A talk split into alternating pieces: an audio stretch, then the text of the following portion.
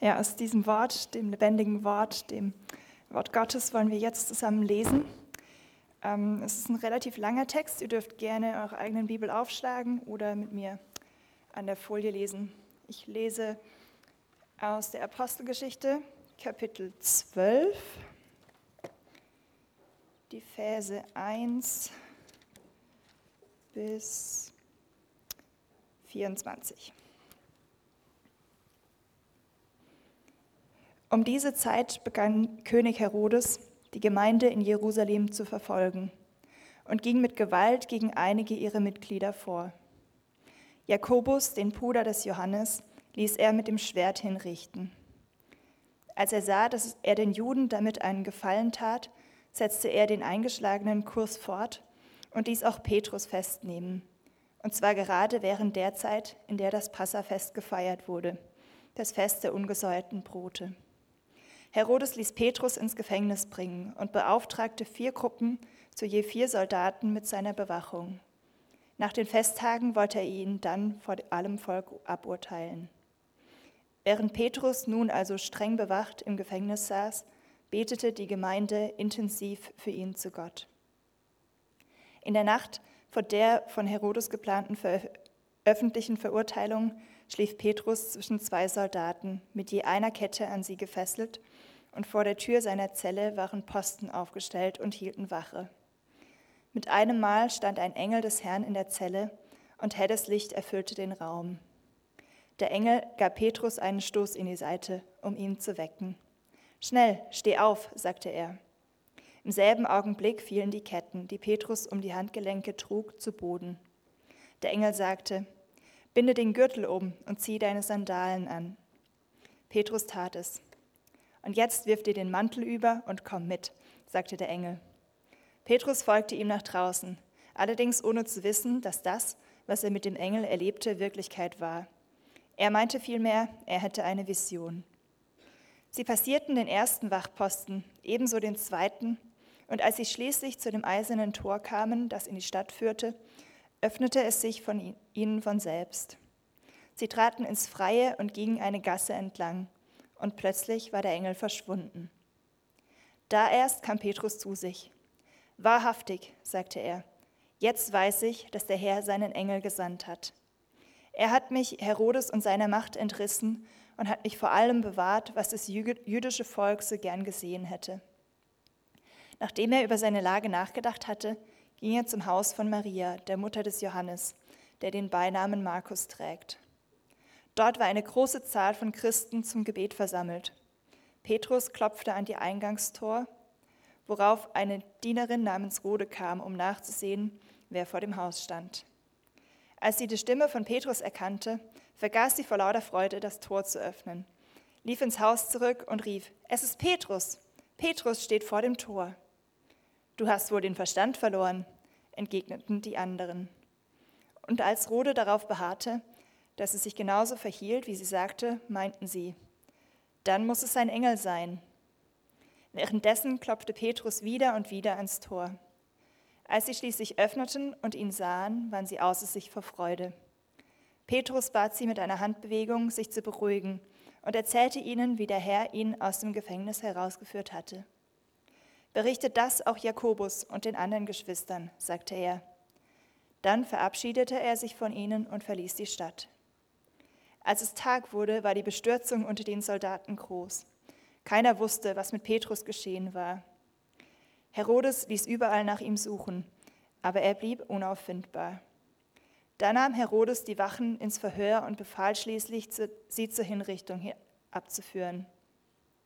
Daraufhin verließ er Jerusalem und das jüdische Umland und reiste nach Caesarea, wo er seine Residenz hatte. Herodes lag damals in heftigem Streit mit den Bürgern von Tyros und Sidon.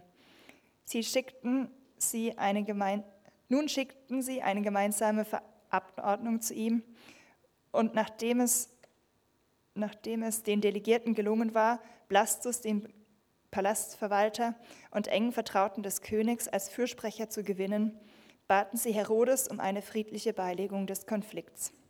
Sie sahen sich zu diesem Schritt gezwungen, weil ihr Land auf die Lieferung von Nahrungsmitteln aus dem Herrschaftsgebiet des Königs angewiesen war.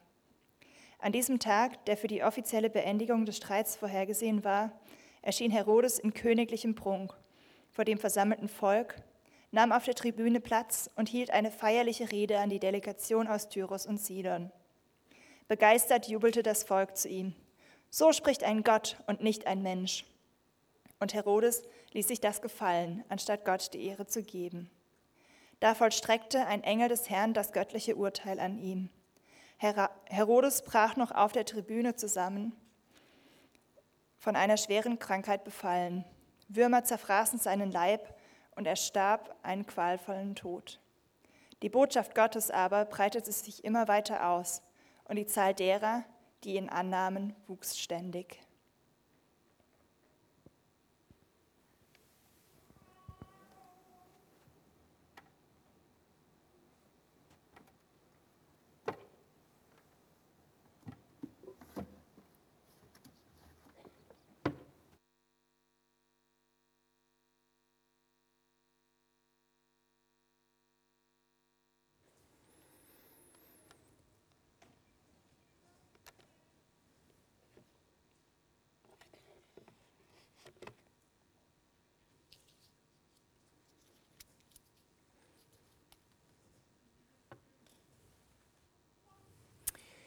Lass uns kurz beten.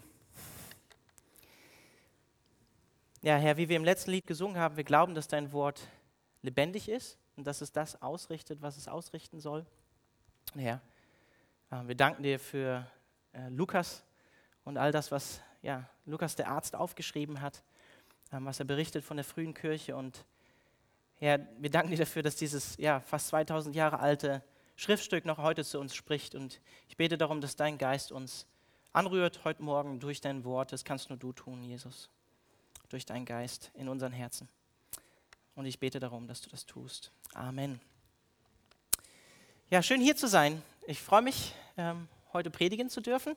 Äh, der Sam ist im Urlaub, predige meistens sonst am Mittwochabend. Für mich ist es immer auch wieder was Besonderes, am Sonntagmorgen, am Sonntagmorgen Gottesdienst zu predigen und euch Gottes Wort auszulegen. John Owen, das war ein puritanischer Prediger aus dem 17. Jahrhundert, der hat mal gesagt, äh, dass ein Prediger äh, eine Predigt nur gut an andere weitervermitteln kann, wenn er die Predigt vorher auch zu seinem eigenen Herzen hat sprechen lassen. Und ich glaube, das ist, das ist wahr. Da ist ganz viel Wahrheit drin. Da hat er recht. Und mir ging es tatsächlich so, dass ich ein bisschen gerungen habe innerlich mit der Predigt ähm, für heute Morgen, weil die Predigt auch mich in meiner Nachfolge und auch in meinem Amt, was Gott mir gegeben hat, mit Amt als Co-Pastor hier in dieser Gemeinde herausfordert. Und ich weiß, manche von euch denken vielleicht jetzt schon, oh, was kommt jetzt? Ich meine, ihr habt den Predigtext gehört und man wünscht sich vielleicht für Sonntagmorgen, ähm, nachdem die Woche hart war und anstrengend und die, die Sorgen des Alltags da waren, vielleicht leichtere Themen. Aber ich habe die Predigt überschrieben, wie man in Zeiten von Verfolgung lebt. Wie man in Zeiten von Verfolgung lebt. Und ich, ich sage das ähm, in dem Wissen und in dem Glauben, dass wir hier im Westen noch nicht in einer Zeit der Verfolgung leben. Kommt auch immer darauf an, wie definiert man Verfolgung. Aber ich denke, wir sehen schon Anzeichen von einer antichristlichen Kultur bei uns, die immer sichtbarer werden. Und, das habe ich auch schon öfter gesagt, ich glaube, die Zeiten für uns, wenn wir uns zum historisch-christlichen Glauben bekennen, basierend auf dem Wort Gottes, der Bibel und dazu bekennen, wird es in den nächsten Jahren höchstwahrscheinlich nicht unbedingt einfacher für uns werden. Und deshalb sollten wir auch vorbereitet sein als Christen.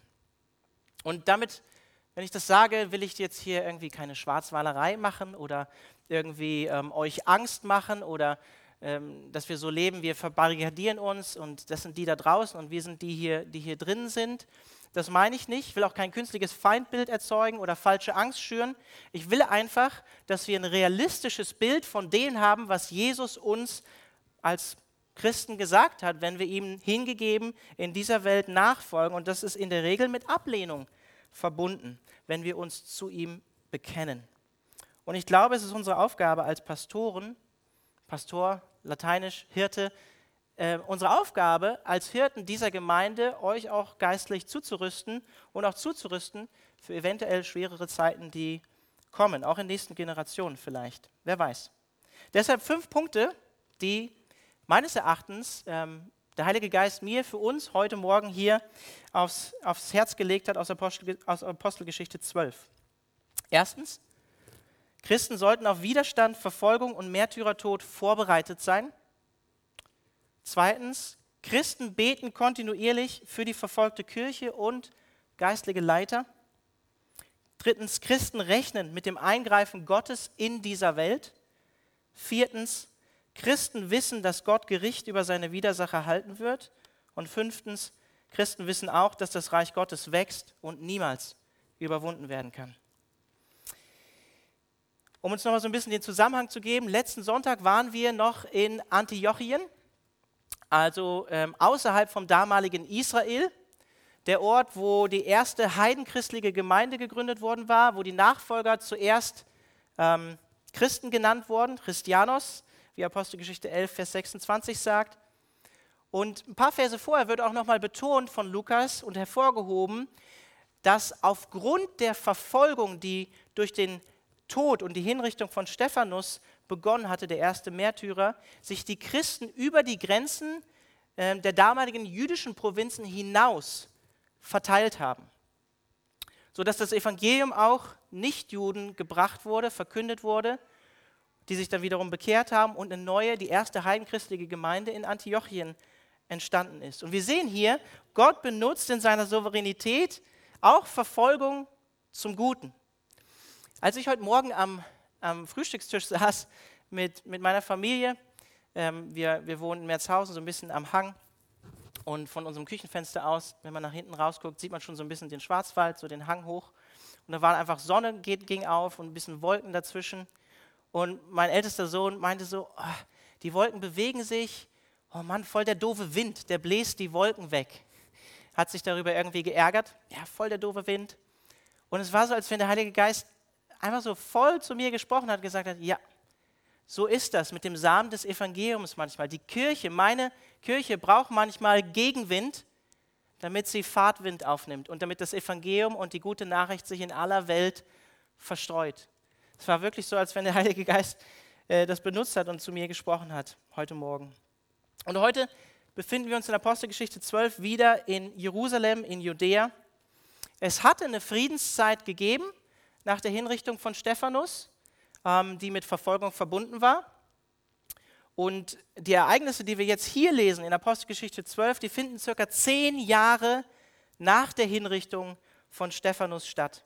Das heißt, die Gemeinde in Jerusalem, die hatte irgendwas zwischen, wer weiß, fünf bis zehn Jahren Frieden und keine aktive Verfolgung. Und wenn ihr euch noch zurückerinnert an letzten Sonntag, Apostelgeschichte 11 hat damit geendet, dass der Prophet Agabus vorausgesagt hat, dass eine große Hungersnot kommen wird, die dann auch wirklich eingetroffen ist. Und wenn das schon nicht schlimm genug ist, heißt es hier bei uns in unserem Text in Vers 1, um jene Zeit beginnt eine neue Welle der Verfolgung der Gemeinde in Jerusalem. Manchmal wird es auch noch mal schlimmer. Deshalb mein erster Punkt. Christen sollten auf Widerstand, Verfolgung und Märtyrertod vorbereitet sein.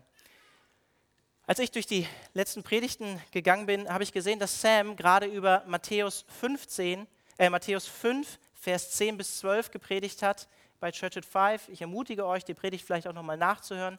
Da ging es darum, dass wir glücklich zu preisen sind, wenn wir um der Gerechtigkeit willen verfolgt werden. Sam hat darüber gerade gepredigt.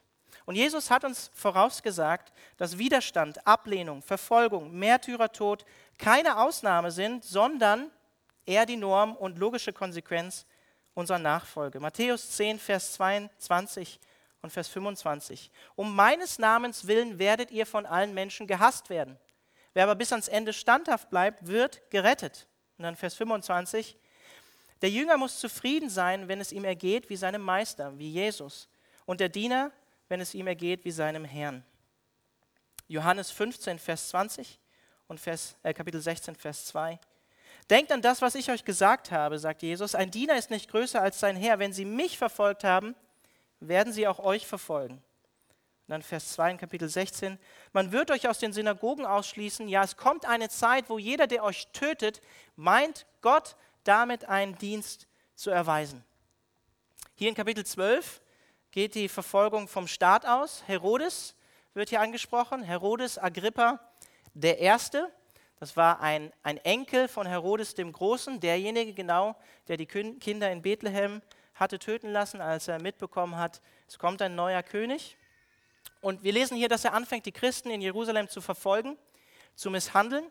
Er lässt Jakobus, das war einer der ersten Nachfolger von Jesus, einer der zwölf Apostel, sein Tod wird uns hier als allererstes berichtet. Der Bruder von Johannes, dem Apostel, wird hier getötet, wahrscheinlich, wenn, man, wenn hier steht, durch das Schwert, durch Köpfen, so wie auch der Neffe von dem äh, Herodes äh, Agrippa, Herodes Antipas, Johannes den Täufer durch Köpfen hatte hinrichten lassen. Und er nimmt auch Petrus gefangen mit dem Ziel, ihm nach dem Passafest hinrichten zu lassen, ihn den Prozess zu machen und hinrichten zu lassen. Und auch wenn wir hier bei Herodes eindeutig sehen, dass er selbstsüchtige Motive hatte, ne, in Vers 3, so er hat gesehen, das hat dem jüdischen Volk gefallen, das hat seinem Ansehen in der Bevölkerung gut getan und auch später lässt er sich als Gott preisen und verehren, setzt ähm, Tyrus und Sidon unter Druck. Es ging ihm ähm, um eigensinnige, selbstsüchtige Motive in seinem Leben. Trotzdem müssen wir, glaube ich, als Christen der Tatsache, äh, Tatsache ins Auge sehen, dass der christliche Glaube in dieser Welt Feinde hat dass es Menschen gibt, Staaten, Regierungen, Ideologien, die einfach feindlich gesinnt sind gegenüber dem christlichen Glauben. Und ich glaube, das ist eine geistliche Sache. Ich habe mir letzte Woche einen Vortrag von einem Theologen ange angehört, ähm, wo es so eine Fragerunde am Ende an einer Uni gab. Und er hat über das brisante Thema gesprochen, sexuelle Identität. Und ich war auf der einen Seite überrascht, auf der anderen Seite nicht überrascht, was für ein Hass was für eine Wut, was für ein, was für ein geistlicher Gegenwind diesem Mann in dieser Fragerunde am Ende entgegengeschlagen ist. An einem Punkt von, von dieser Fragerunde war es so weit, dass Leute hinten im Saal gerufen haben, schickt die Polizisten weg, die ihn geschützt haben für den Vortrag, ähm, schickt sie weg. An diesem Punkt sind manche Menschen, wenn es um die Botschaft und die Dinge, die damit verbunden sind, von Jesus geht. Es gibt Menschen, die uns tatsächlich mundtot machen wollen und die uns einschüchtern wollen. Aber Jesus hat uns auch gesagt, und das wisst ihr, wir sollen keine Angst haben. Wir sollen vor allen Dingen keine Angst haben vor Menschen. Wir sollen furchtlos im Glauben vorangehen. Und gleichzeitig sehen wir das auch hier bei Petrus, sollen wir nicht naiv handeln, wenn wir als Schafe wie mitten unter die Wölfe gesandt werden, wie Jesus das gesagt hat. Wir sollen kluge, klug, weise, schlau, bedacht handeln, sagt Jesus auch in diesem Zusammenhang. Und Petrus war ja schon mal im Gefängnis, wo er dann die Anweisung bekommen hat von einem Engel oder die Apostel die Anweisung bekommen haben, hey, geht sofort wieder in den Tempel und verkündigt wieder das Evangelium. Das geschieht hier an diesem Punkt nicht. Und Petrus handelt hier weise, wenn ihr ähm, aufmerksam zugehört habt und mitgelesen habt, er verlässt Jerusalem danach. Er geht nicht gleich wieder auf die offene Straße und fängt an, das Evangelium in Jerusalem zu verkünden, trotz der wunderbaren Rettung, die Gott gebracht hat, sondern er handelt hier weise und verlässt äh, Jerusalem. Deshalb, ganz kurz und knapp, wenn Jesus uns klar vorausgesagt hat, dass uns Verfolgung treffen kann und das Klima bei uns auch im Westen in den nächsten Jahrzehnten nicht unbedingt freundlicher werden wird, nicht angenehmer werden wird, wie können wir uns praktisch auf Zeiten, die schwerer werden, vorbereiten? Einfach nur ganz kurz und ganz praktisch fünf Punkte. Basics, würde ich sagen. Sei schon heute ein fester Teil einer christlichen Gemeinschaft, einer christlichen Gemeinde. In der Gemeinschaft, in die Gott uns gestellt hat, sind wir stark. In der Gemeinschaft, in die Gott uns gestellt hat, können wir einander ermutigen und uns ja anspornen im Glauben. Also sei ein Teil einer christlichen Gemeinschaft. Zweitens, mach schon heute Anbetung zu einer Priorität in deinem Leben. Setz Gott schon heute an erste Stelle. Wie viel schwerer wird dir das fallen, wenn du ja in Zeiten, wo Frieden und Ruhe herrschen, äh, Gott nicht an erste Stelle setzt, wenn es tatsächlich damit verbunden ist, dass es dich etwas kostet. Mach schon Gott heute und Anbetung zu einer Priorität in deinem Leben. Drittens, investiere schon heute in deine engsten Beziehungen in die Gott dich gestellt hat. Das kann in der Gemeindefamilie sein, aber das, damit meine ich auch, investiere in die Familie, vor allen Dingen auch in die Gott dich in Verantwortung gestellt hat. Investiere in deine Kinder, investiere in deinen Ehepartner, erziehe deine Kinder in der Ehrfurcht vor Gott. Bete mit deinem Ehepartner. Lebe eine enge Beziehung, in die Gott dich gestellt hat. Stärke diese Beziehung. Viertens, streb schon heute danach, ein gottgefälliges Leben zu führen. Streb schon heute danach, in der Heiligung zu wachsen, mit Sünden zu brechen in deinem Leben, Gott darum zu bitten, dass er dir hilft, regelmäßig auch immer wieder deine Sünden zu bekennen glaube, das ist eine, eine Sache, die wir in unseren evangelikalen Gemeinden leider oft verloren haben. Es gibt kein Gebot des Sündenbekenntnisses, aber es ist so gut, unsere Sünde unseren Geschwistern zu bekennen und den Zuspruch von Jesus durch einen Bruder oder eine Schwester zu bekommen, dass uns vergeben ist. Deswegen mach Heiligung und gottgefälliges Leben, auch Sündenbekenntnis zu einer Priorität in deinem Leben. Und fünftens, sei schon heute ein Mann oder eine Frau des Wortes Gottes, der Bibel, der oder die seine Bibel kennt und ein Mann oder eine Frau des Gebets, die regelmäßig betet, die eine Beziehung zu Gott pflegt. Wenn ihr diese Dinge schon heute beherzigt, dann seid ihr meiner Meinung nach schon gut vorbereitet für Zeiten, die eines Tages vielleicht kommen, die schwerer sein werden, wenn ihr diese Basics beherzigt.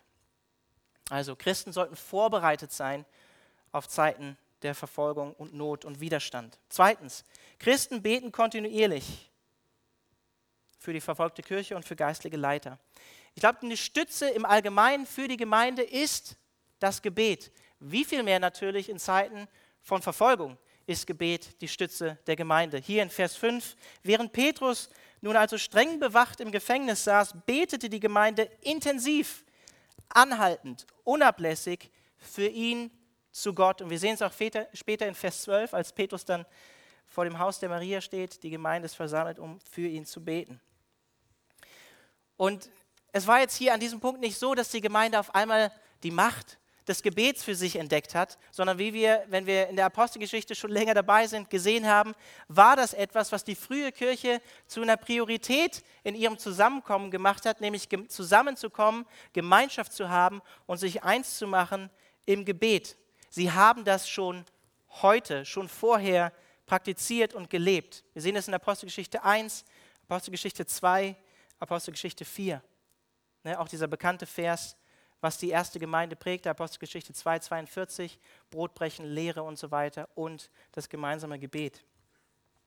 Ich glaube, die frühe Kirche war eine starke Gemeinschaft, weil sie regelmäßig zusammengekommen sind und sich eins gemacht haben im Gebet. Und auch hier, wie sollen wir eine betende Gemeinde in Zeiten von Widerstand und Verfolgung sein, wenn wir nicht gelernt haben, in Zeiten von Frieden und Ruhe zusammenzukommen und Gott zu suchen und Gott zu, ja, zu Gott zu beten, zusammen zu beten. Und ich glaube, ich bin, ja, ich bin fest davon überzeugt, dass es einen Unterschied macht, wenn wir als Gemeinde, als ein Herz und eine Seele zusammenkommen und uns eins machen im Gebet. Und an diesem Punkt einfach ganz praktisch auch die Einladung am 6.11., wenn ihr Zeit habt, zum Gemeindegebet zu kommen, an einem Samstag, 6.11., 17.30 Uhr, hier im Saal. Wir werden im Zusammenhang mit der Core Value Serie, wir werden jetzt eine Serie über die Grundwerte die, der Gemeinde beginnen, eine kurze Serie, werden wir enden auch mit einer Fasten- und Gebetswoche für uns als Gemeinde Ende November. Auch dazu seid ihr herzlich eingeladen. Unsere Waffen, wenn es um geistlichen Kampf geht, in dem wir als Christen in dieser Welt stehen, sind geistliche Waffen. Und eine Waffe, die Gott uns gegeben hat, ist das Gebet, unter anderem auch, wie wir es hier sehen, für Petrus. Und ich glaube, die Gemeinde hat auch für Jakobus und andere gebetet, die in dieser Zeit betroffen waren, ist das Gebet für verfolgte Geschwister. Und auch das Gebet für diejenigen, die so verblendet sind, dass sie, den, dass sie ihre Hand, wie Herodes hier, an den Leib Christi legen. Deswegen auch hier die Erinnerung, die meisten von euch wissen das, ich will es aber aussprechen, am 7.11. ist der International Day of Prayer für die Persecuted, für die verfolgte Kirche und am 14.11. ist auch weltweiter Gebetstag für verfolgte Christen. Und wir werden auch am 6.11. in Bezug auf dieses Thema hier Gemeindegebet haben, inhaltlich. Und ich habe mich dafür entschlossen, am 24.11. Ähm, auch einen Gebetsgottesdienst zu machen, am Ende November, am Mittwochabend für die verfolgte Kirche. Ihr seid herzlich dazu eingeladen. Als Christen beten wir kontinuierlich und wir beten kontinuierlich für unsere verfolgten Geschwister weltweit. Ich hatte vor ein paar Wochen ein Gespräch mit jemandem, der mir gesagt hat, Alex, du hast gut reden, wenn du da vorne stehst. Bei dir sieht immer alles in Ordnung aus in deinem Leben. Und ich war so ein bisschen so ein Stück weit getroffen und gedacht, ja klar, ich strebe schon danach, ein gottgefälliges Leben zu leben. Der Maßstab in der Bibel für Leiter ist hoch. Aber ich war auch so und habe gesagt, hey, wenn du wüsstest, auch mit welchen Dingen ich in meinem Leben ringe, mit welchen Dingen ich auch zu kämpfen habe, an welchen Punkten Gott in meinem Leben arbeiten muss, in meiner Ehe, in meiner, meinem Umgang mit meinen Kindern, in meinem persönlichen Leben, in, in, wo ich wachsen darf als Pastor, junger Pastor mit in, hier in dieser Gemeinde. Und deshalb auch hier an diesem Zusammenhang, bete für deine Pastoren, bete für geistige Leiter, die Gott dir in die Gemeinde gestellt hat. Betet für uns. Und das meine ich total ernst. Herodes hat, glaube ich, nicht grundlos die Hand an führende Leiter der Gemeinde gelegt. Der war ja nicht doof. Jakobus, einer der zwölf Apostel, das war eine tragende Säule der ersten Gemeinde und die hat er abgehauen. Und er hat nicht grundlos die Hand an Petrus gelegt, derjenige, über den Jesus gesagt hat, auf diesem Felsen will ich meine Gemeinde gründen. Vielleicht wusste er das nicht, aber äh, jemand anders wusste das. Und er legt Hand an ihn. In Sacharja 13, Vers 7 heißt es, schlage den Hirten, den Pastor, könnte man lateinisch auch sagen. Und die Schafe werden sich zerstreuen. Das erste Ziel für den Widersacher sind die Leiter einer Gemeinde. Und wenn wir, wir müssen den Blick gar nicht so weit äh, wegrichten, wenn wir in unsere Zeit gucken, sehen wir auch, dass viele Leiter fallen in unserer Zeit. Häufig aufgrund von sexuellem Versagen. Deshalb bete für deine geistigen Leiter. Wir brauchen euer regelmäßiges Gebet. Christen beten regelmäßig für die verfolgte Kirche und für geistliche Leiter. Und dann drittens, Christen rechnen mit dem Eingreifen Gottes in dieser Welt. Ich bin davon überzeugt, die Gemeinde in Jerusalem hat natürlich für Jakobus gebetet. Und dennoch hat Gott Jakobus nicht auf wundersame Weise vor seinem Märtyrertod gerettet. Nichtsdestotrotz hat die Gemeinde weiter gebetet für Petrus. Auch wenn wir nicht genau wissen und Lukas uns nicht genau berichtet, für was sie genau gebetet haben. Ihr alle kennt so, denke ich mal, so grob die Geschichte von Nebukadnezar, oder? Aus Daniel 3. Nebukadnezar, König von Babylon, lässt ein riesiges goldenes Standbild aufstellen und jeder, der dieses Standbild nicht anbetet, soll in einem Feuerofen verbrannt werden. Kennt ihr, oder? Ziemlich bekannte Story.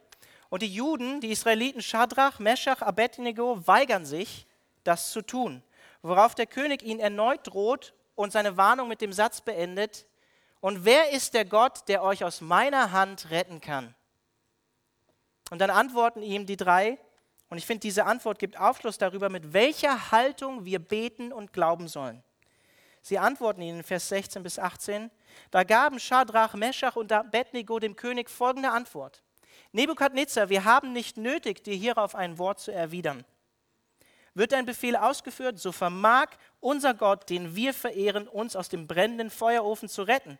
Und er wird uns aus deiner Gewalt, o König, erretten.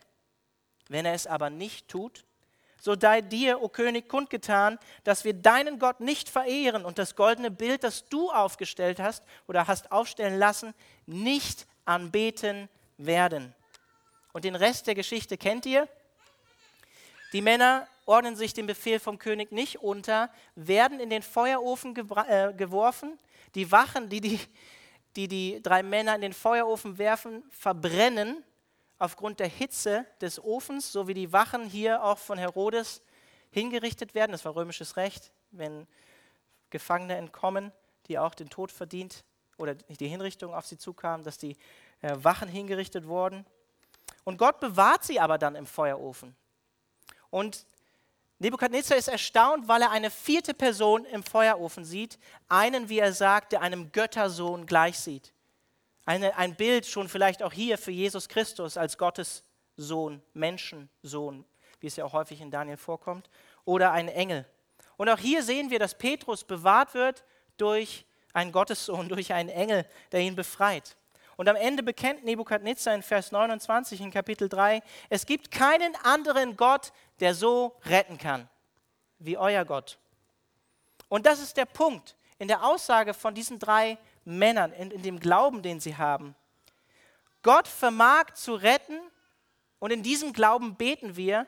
Und selbst wenn er es in seiner Souveränität nicht tut, wie bei Jakobus, natürlich hätte Gott ihn retten können, nehmen wir das im Glauben aus seiner Hand an und wir vertrauen darauf, dass der Heilige Geist uns die Kraft geben wird, durch das zu gehen, was Gott uns zumutet, dass er uns die Kraft geben wird, bis zum Ende treu zu sein, selbst wenn das bedeutet, wie Jakobus, sein Leben für Jesus zu verlieren. Ich glaube, so sollten wir beten und so sollten wir glauben. In Markus 10 hatte Jakobus gemeinsam mit Johannes Jesus darum gebeten, dass sie im Reich Gottes rechts und links direkt neben dem Thron von Jesus sitzen. Und Jesus sagt den beiden, auch Jakobus hier, dem Älteren, der hier hingerichtet wird von Herodes, ihr wisst nicht, um was ihr da bittet. Könnt ihr den Kelch trinken, den ich trinken werde? Und sie sagen, wie die, wie die Jünger so sind, wie wir halt als Menschen so sind, ne? Jo, können wir, kein Problem, Jesus. Und Jesus antwortet ihnen, und das ist in dem Wissen, dass sie das vielleicht gar nicht wissen oder dass wir halt lesen, was jetzt hier passiert, ihr werdet den Kelch trinken. Und das sehen wir hier bei Jakobus. Er leidet und stirbt für Jesus. Zurück zu Petrus. Die Gemeinde hat trotz dem Märtyrertod von Jakobus für Petrus gebetet. Auch in schweren Zeiten, die gefühlt wie Niederlagen in unserem Leben aussehen, bleiben wir am Glauben dran an Jesus, vertrauen ihm weiter und rechnen dennoch weiterhin mit seinem Eingreifen in unserem Leben. Und ich finde, ich würde es am liebsten nochmal lesen, diese ganze Beschreibung von der Befreiung von Petrus, die hat Humor, oder? Ich finde, Gott hat Humor und ähm, ich muss immer wieder schmunzeln, wenn ich, wenn ich diese Story lese. Vielleicht äh, ging die Gemeinde oder auch Petrus nicht davon aus, ähm, dass Gott ihn retten würde. Ich weiß es nicht genau. Vielleicht ist Petrus und auch die Gemeinde davon ausgegangen, dass ihn dasselbe Schicksal wie unseren Herrn ereilen würde. Es war ja auch zur selben Zeit wie Passa. Ähm, dass sie nur noch darum gebetet haben, dass Petrus innere Stärke hat, für Jesus zu sterben, so wie Jakobus. Vielleicht haben sie gar nicht mehr damit gerechnet, dass Petrus befreit wird, denn es war ja die Nacht, die Nacht vor seiner Hinrichtung quasi. Auf der anderen Seite wissen wir, dass Gott immer spätestens rechtzeitig kommt. Auf der anderen Seite war es auch so, dass Petrus jetzt hier nicht zum ersten Mal in seinem Leben im Gefängnis ist für den Namen von Jesus. Es ist das dritte Mal, dass Petrus hier im Gefängnis ist. Apostelgeschichte 4 und 5 berichten schon davon. Unter anderem Petrus, alle zwölf Apostel waren auch schon im Gefängnis. Und Petrus hatte schon vorher erlebt, wie ein Engel ihn aus dem Gefängnis befreit hat, in Apostelgeschichte 5. Und ich finde es so amüsant, weil wir hier lesen, dass Petrus in der Nacht, bevor er vorgeführt wird, pennt, schläft wie ein Baby, was vielleicht irgendwie was auch über seinen Glauben aussagt. Ich weiß es nicht genau. Äh, Lukas berichtet es nicht, aber die, äh, die, der, der, Engel, der kommt, der muss ihn irgendwie so wach, wachstoßen. Ne? So, so tief pennt er. Und er, hat irgendwie das, er läuft dann irgendwie so wie in so einem Traum irgendwie darum, denkt, er hat eine Vision. Also der war irgendwie ziemlich gelassen, der Petrus. Ähm, Finde ich schon ein bisschen amüsant. Vielleicht wusste auch Herodes davon, dass Petrus ähm, bereits schon mal durch einen Engel aus einem Gefängnis entkommen ist oder durch, aus dem Gefängnis entkommen ist und ließ ihn besonders streng bewachen. Wir lesen hier davon, dass, dass er an zwei Wachen gekettet ist und zwei Wachen vor der Gefängnistür stehen. Mit anderen Worten, ja, entkommen unmöglich. Ne? Eigentlich unmöglich. Wie auch immer, Petrus kommt nach seiner wundersamen Befreiung durch einen Engel Gottes zu dem Anwesen der Maria, wo eine große Anzahl von Christen in der Nacht, mitten in der Nacht versammelt sind, um für ihn zu beten. Und dann diese wunderbare Story von der Dienerin, von der Rode. Es muss ein großes Anwesen gewesen sein, was sie da der Gemeinde zur Verfügung gestellt hat, die, die Maria und, und, ihr Haus geöffnet hat. Ähm, die öff, äh, will das Tor öffnen oder kommt ja mitten in der Nacht und äh, fragt natürlich wahrscheinlich erstmal, wer ist da mitten in der Nacht? Und erkennt sofort die Stimme von Petrus und vergisst vor lauter Freude die Tür zu öffnen, rennt zurück, berichtet den anderen davon, dass Petrus tatsächlich vor der Tür steht. Und wie reagieren die gerade noch betenden Christen für Petrus? Ich finde das so sympathisch. Ich finde es voll sympathisch. Du hast wohl den Verstand verloren. Vers 15 entgegneten die anderen. Und als Rode darauf beharrte, dass es sich genauso verhielt, wie sie sagte, meinten sie, dann muss es doch sein Engel sein. sein Schutzengel. Ich finde es so sympathisch, oder? Auch die ersten Christen, wenn wir hier von Wundern lesen, von Befreiung, von Standhaftigkeit und Mut, von das Leben aufgeben, wortwörtlich für Jesus, sehen wir hier, dass die ersten Christen Menschen wie du und ich waren. Die Gläubigen glauben manchmal nicht, obwohl sie für gewisse Dinge beten. Vielleicht haben sie nicht direkt für die Befreiung von Petrus gebetet, wir wissen es nicht genau. Vielleicht hatten sie nicht mehr wirklich damit gerechnet, obwohl sie dafür gebetet haben in der Nacht vor seiner Hinrichtung. Aber als sie dann wirklich sehen, weil er klopft weiter beständig an der Tür, der Petrus, sind sie vor Freude so außer sich, dass Petrus ihnen sogar sagen muss, hey, es ist mitten in der Nacht und so, calm down, beruhigt euch ein bisschen. Die waren wahrscheinlich so echt, uh, krass, Gott hat ein Wunder getan. Der Petrus steht tatsächlich vor der Tür. Ich finde das, find das so cool, oder? Sie haben gerade noch dafür gebetet so, und haben nicht wirklich damit gerechnet, dass Gott eingreift. Und ich finde, wir sehen hier etwas, woran, woran wir auch was mitnehmen können. Als Christen in einer Kultur, die immer atheistischer denkt und immer weniger von einem Bild geprägt ist, was, ja, was Gott mit einbezieht, leben wir als Christen zwar oft keinen theoretischen Atheismus, aber einen praktischen Atheismus, wie ich es nenne. Wir rechnen im schlimmsten Fall gar nicht mehr mit Gottes Eingreifen oder sind überrascht, huh, wenn Gott dann tatsächlich etwas tut.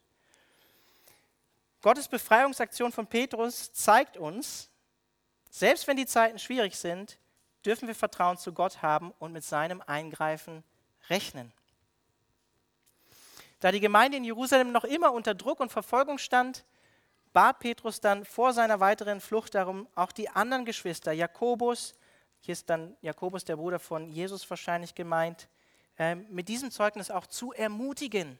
Wir brauchen das, gerade in Zeiten von Verfolgung, dass wir einander ermutigen mit den Dingen, die Gott in unserem Leben oder in unserem Umfeld getan hat. Und Petrus macht das auch hier.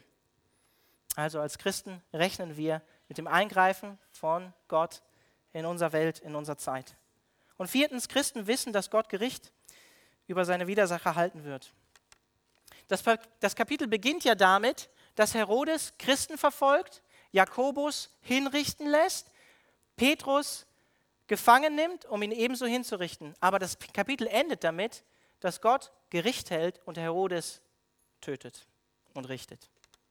Wir sehen hier, nicht Herodes, auch wenn er das meinte, hatte die Kontrolle, sondern Gott. Und Gott hatte die ganze Zeit schon die Kontrolle. Der Engel befreit Petrus und der Engel, vielleicht ein anderer Engel, wir wissen es nicht, schlägt Herodes. Und es ist klar, nicht alle Gegner Gottes fallen sofort tot um. Aber Herodes Agrippa der Erste ist hier ein Sinnbild für uns, ein Sinnbild für Gottes endgültiges Gericht über jeden, vor allem Regenten oder Staaten, die sich selbst an Gottes Platz setzen und sich somit gegen Gott und seinen gesalbten König, Psalm 2, erheben. Dafür ist Herodes hier ein Sinnbild.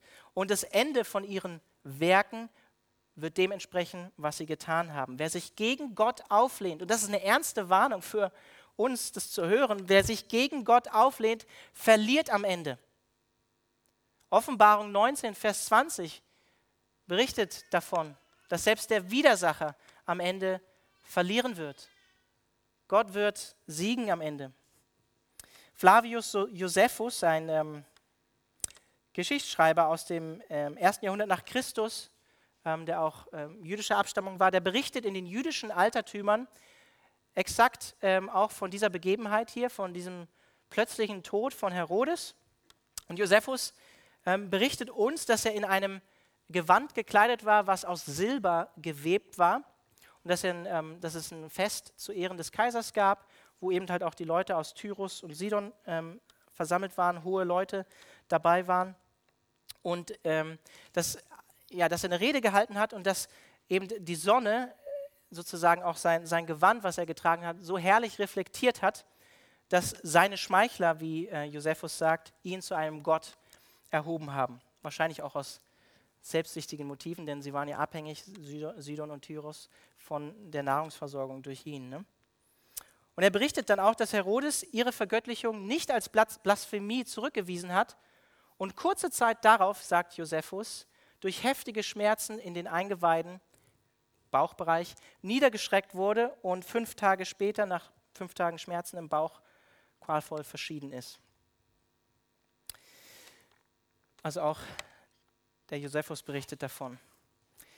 Herodes war getrieben von, das hatte ich schon gesagt, von rücksichtslosem Egoismus, von Selbstherrlichkeit.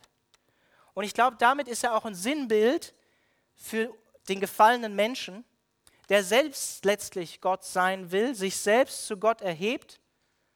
Und letztlich ist er dafür auch ein Typus für den Antichristen in 2. Thessalonicher 2, der sich selbst auf den Thron Gottes setzt und so tut, als wäre er Gott.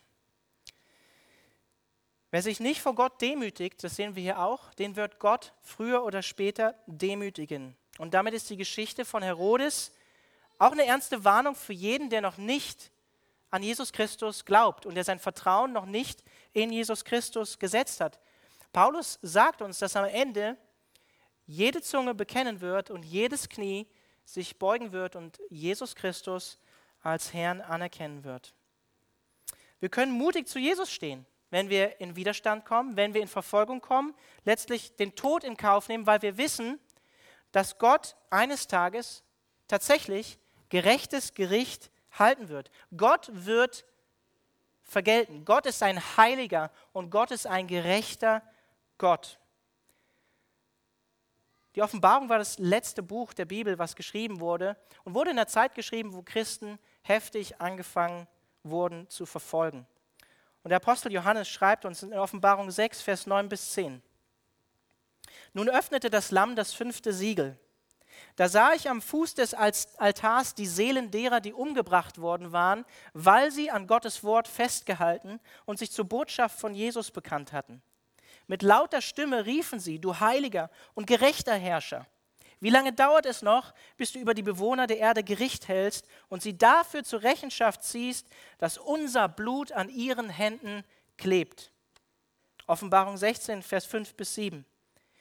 Darauf hörte ich den Engel sagen, gerecht bist du, heiliger Gott, der du bist und der du warst, und gerecht sind die Strafen, die du verhängt hast.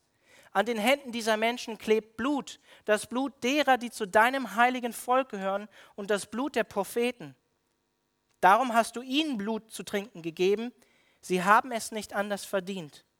Und vom Altar her hörte ich eine Stimme sagen, ja Herr, du allmächtiger Gott, deine Gerichtsurteile sind richtig und gerecht.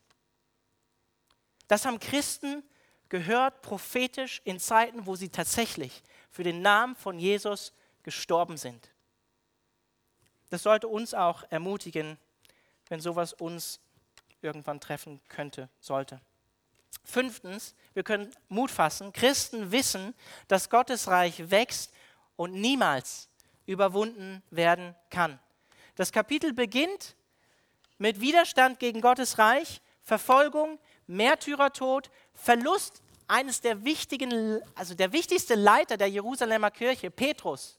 Er muss Jerusalem verlassen. Und es endet damit, dass Gottes Reich trotzdem wächst und Gestalt gewinnt. Direkt im Anschluss an den qualvollen Tod von Herodes heißt es in Vers 24, im völligen Gegensatz zu seinem Plan, die Botschaft Gottes aber breitete sich immer weiter aus und die Zahl derer, die sie annahmen, wuchs ständig. Es beginnt mit der Dezimierung der Gemeinde und es endet in Kapitel 12 mit dem Wachstum der Gemeinde. Gott benutzt auch hier in seiner Souveränität die Verfolgung zum Wachstum seines Leibes. Und auch hier an diesem Punkt, nicht überall da, wo Unterdrückung und Verfolgung geschieht, wächst auch die Gemeinde Christi. Aber wir dürfen trotzdem wissen, dass Gottes Reich am Ende größer werden wird, Gestalt gewinnen wird und niemals, wie Jesus es uns verheißen hat, überwunden werden kann, egal was kommt. Und wir sehen hier die Kraft Gottes am Werk. Nicht einmal Verfolgung, nicht einmal Tod, nicht einmal der Verlust kann das Wachstum von Gottes Königreich in dieser Welt aufhalten. Und hier trifft tatsächlich dieser altbekannte Satz vom Kirchenvater Tertullian zu, den viele von euch kennen. Er hat um 200 nach Christus gesagt, wir werden jedes Mal zahlreicher, so oft wir von euch niedergemäht werden. Ein Same ist das Blut der Christen. Ein Same ist das Blut der Christen. Das heißt, um die Botschaft nochmal so ein bisschen von heute zusammenzufassen, auch in schweren Zeiten beten wir, rechnen mit dem Eingreifen von Gott in unserer Zeit, wissen in all dem um Gottes gerechtes Gericht und gehen mutig im Glauben für Jesus voran, in dem Wissen, dass Gottes Reich wachsen wird und letztlich von keiner Macht überwunden werden kann. Amen. Amen. Wir werden jetzt gleich gemeinsam auch das Abendmahl feiern und uns vergegenwärtigen in Brot und Wein, dass Jesus als erster bereit war, an unserer Stelle für uns sein Leben niederzulegen, um uns zu befreien und um uns zu erlösen. Und ich finde es passend, Jesus sagt in Johannes 12, kurz vor seinem Verrat und seiner Kreuzigung, sagt er folgendes. Er sagt in Johannes 12, Vers 23, die Zeit ist gekommen, wo der Menschensohn in seiner Herrlichkeit offenbart wird. Und ich sage euch, wenn das Weizenkorn nicht in die Erde fällt und stirbt, bleibt es ein einzelnes Korn. Wenn es aber stirbt, bringt es viel Frucht. Wem sein eigenes Leben über alles geht, der verliert es. Wer aber in dieser Welt sein Leben loslässt, der wird es für das ewige Leben in Sicherheit bringen. Wenn mir, wenn, mir, wenn mir jemand dienen will, muss er mir nachfolgen. Und da, wo ich bin, wird auch mein Diener sein. Wer mir dient, den wird der Vater ehren. Lass uns beten noch zum Ende. Ja, Herr Jesus, wir wollen tatsächlich, auch in der, in der Zeit, wo wir jetzt heute leben, dich an unsere erste Stelle setzen. Wir wollen zu deiner Ehre leben. Wir wollen nicht wie Herodes uns selbst die Ehre geben, sondern wir wollen hingegeben, auch in, der friedlichen Zeit, in der wir leben, hingegeben für dich leben, Jesus. Und ich bete darum, dass du uns hilfst, durch die Kraft deines Heiligen Geistes das zu tun, dass wir in, der, in dem Glauben und in der Hingabe und der Liebe zu dir wachsen mögen. Und Herr, ich danke dir dafür, dass du, wie du hier von dir selbst sprichst, uns ein Beispiel gibst und uns zeigst, wenn das Samenkorn nicht in die Erde fällt und stirbt, dann wird es nicht viel Frucht bringen. Und das gilt auch für uns, Jesus. Wir wollen äh, hingegeben sein, wir wollen uns selbst aufgeben. Wir wollen auch bereit sein, wenn, die, wenn das Los uns treffen sollte, für dich Schmähung, ähm, Ablehnung und auch den Märtyrertod in Kauf zu nehmen, um deinen Namen zu ehren, Jesus, und treu zu bleiben bis ans Ende. Und Herr, wir danken dir dafür, dass du uns diesen Weg vorausgegangen bist und dass wir zuversichtlich sein können, dass daraus viel Frucht entstehen wird. Herr, danke für dein Wort und danke für ja, die Gewissheit, dass dein Reich Gestalt gewinnt in dieser Welt und nicht überwunden werden kann. Amen.